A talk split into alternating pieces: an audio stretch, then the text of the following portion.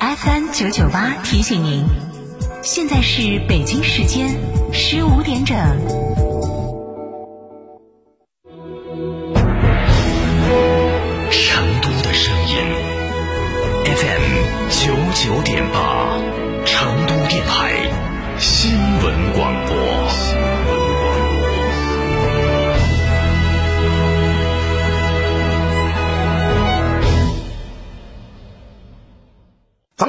资金找摩尔龙有哪些优势呢？摩尔龙一站式金融信息服务平台，贷款产品都来自直牌金融机构，这叫正规。那费用呢？摩尔龙把标准收费都贴在墙上的，让你明明白白消费，这叫诚信。办理方便不？你打六六七七六六七七，有专业服务团队和科技化的系统，为你人工智能匹配最适合你的产品，按照标准化的流程管理，为你服务，这叫专业。个人小微企业需要资金就找摩尔龙六六七七六六七七。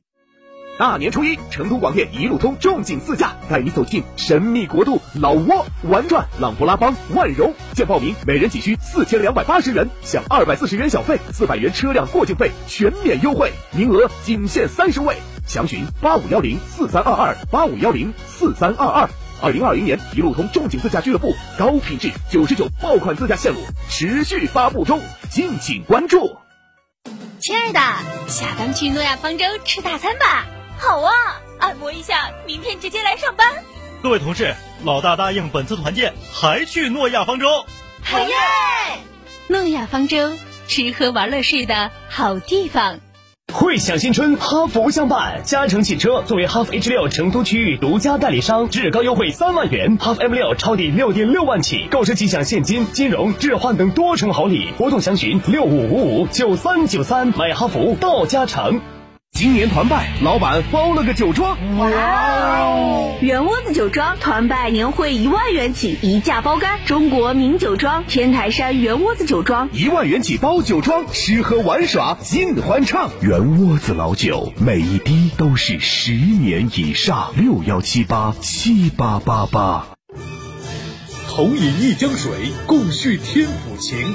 成都平原经济区一加七八座城市一起过年了，年好共话发展喜悦，共赏天府盛景。资阳、新津两大分会场红火呈现。二零二零年成都平原经济区春节电视联欢晚会，一月十九日，八城市同步开演。九九八快讯。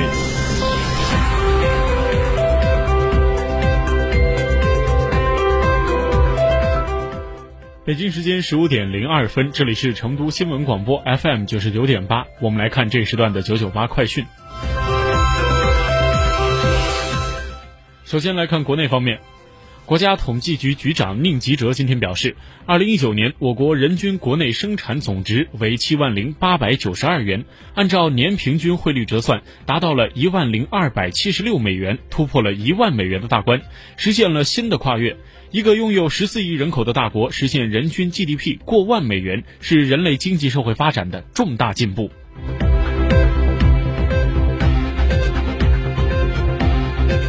交通运输部新闻发言人吴春耕今天表示，为加强疏堵保畅，建立交通运输部、省交通运输厅和高速公路收费站三级调度联动机制，对全国联网收费、高速公路收费站实行二十四小时监测，发现拥堵缓行长度超过了五百米的，立即启动调协调的机制，及时的调度疏导，防止出现大面积的堵车。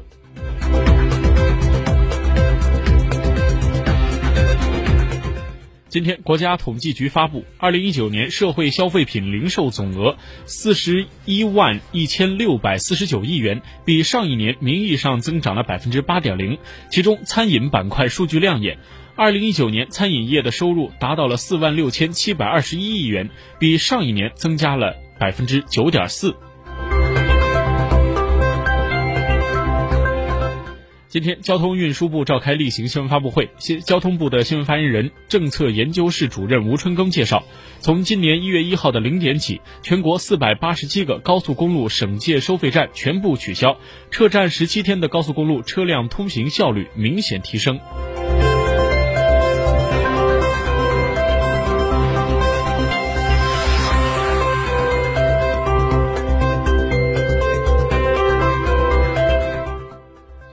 记者今天从生态环境部例行发布会上了解到，二零一九年我国污染攻坚防防治攻坚战取得了关键进展，生态环境质量总体改善。今年生态环境部将坚持方向不变、力度不减，坚持精准治污、科学治污、依法治污，推进生态环境治理各项工作，确保实现污染防治攻坚战阶段性的胜利。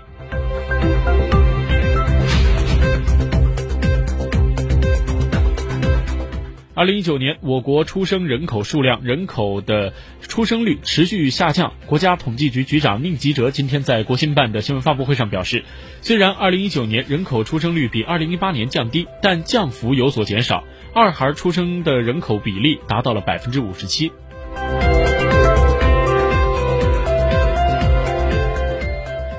今天，交通运输部召开例行新闻发布会，新闻发言人、政策研究室主任吴春耕介绍，春运首周，也就是一月十号到十六号，全国铁路、道路、水路、民航共累计发送旅客四点三七亿人次，比去年同期增长百分之二点七。腊月二十一到二十九，也就是一月十五号到二十三号，春运客流的高峰将持续攀升。另外，今年春节假期继续针对小客车采取免通政策，全国路网压力大。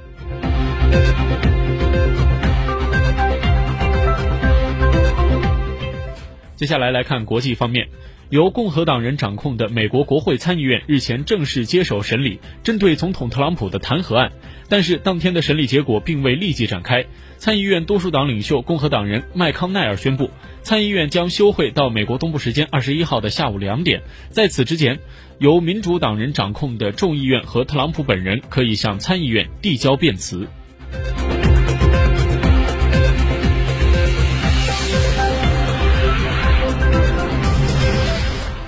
当地时间十六号晚，美国国防部发言人透露，在本月初，伊朗针对美军在伊拉克的军事基地发动导弹袭击，导致十一名美国军人受伤。此前，美国宣称袭击没有造成人员伤亡。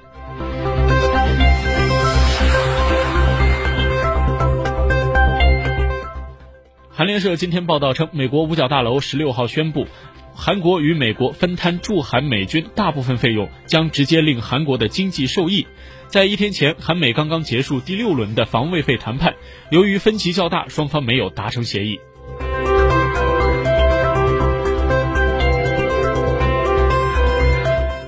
法国总理府日前发布的一份公告显示，自2019年12月5号开始的全法反退休改革罢工，已造成巴黎大众运输公司和法国国铁分别损失2亿欧元和8.5亿欧元。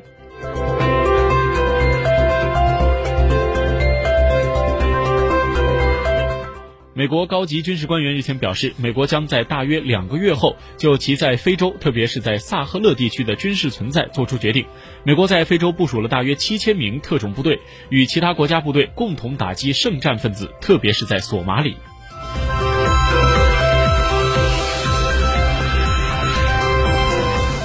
据联合国网站的消息，南部非洲十六个国家中有四千五百万人在反复的干旱、洪灾和经济混乱之后，严重的缺乏粮食。当地时间十六号，联合国世界计划世界粮食计划署警告称，随着危机加深，世界必须采取行动挽救生命，并帮助该区域社区的适应，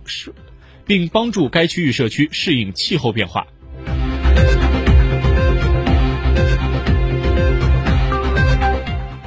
持续经受山火灼烤的澳大利亚部分地区近日迎来了及时雨。该国东部地区近日迎来了久违的大雨，大雨浇熄了部分的火点，也协助了消防员的灭火工作。但也因为雨势的猛烈，部分地区遭到了断电，而且有担忧强雷暴可能会引发更多的火灾。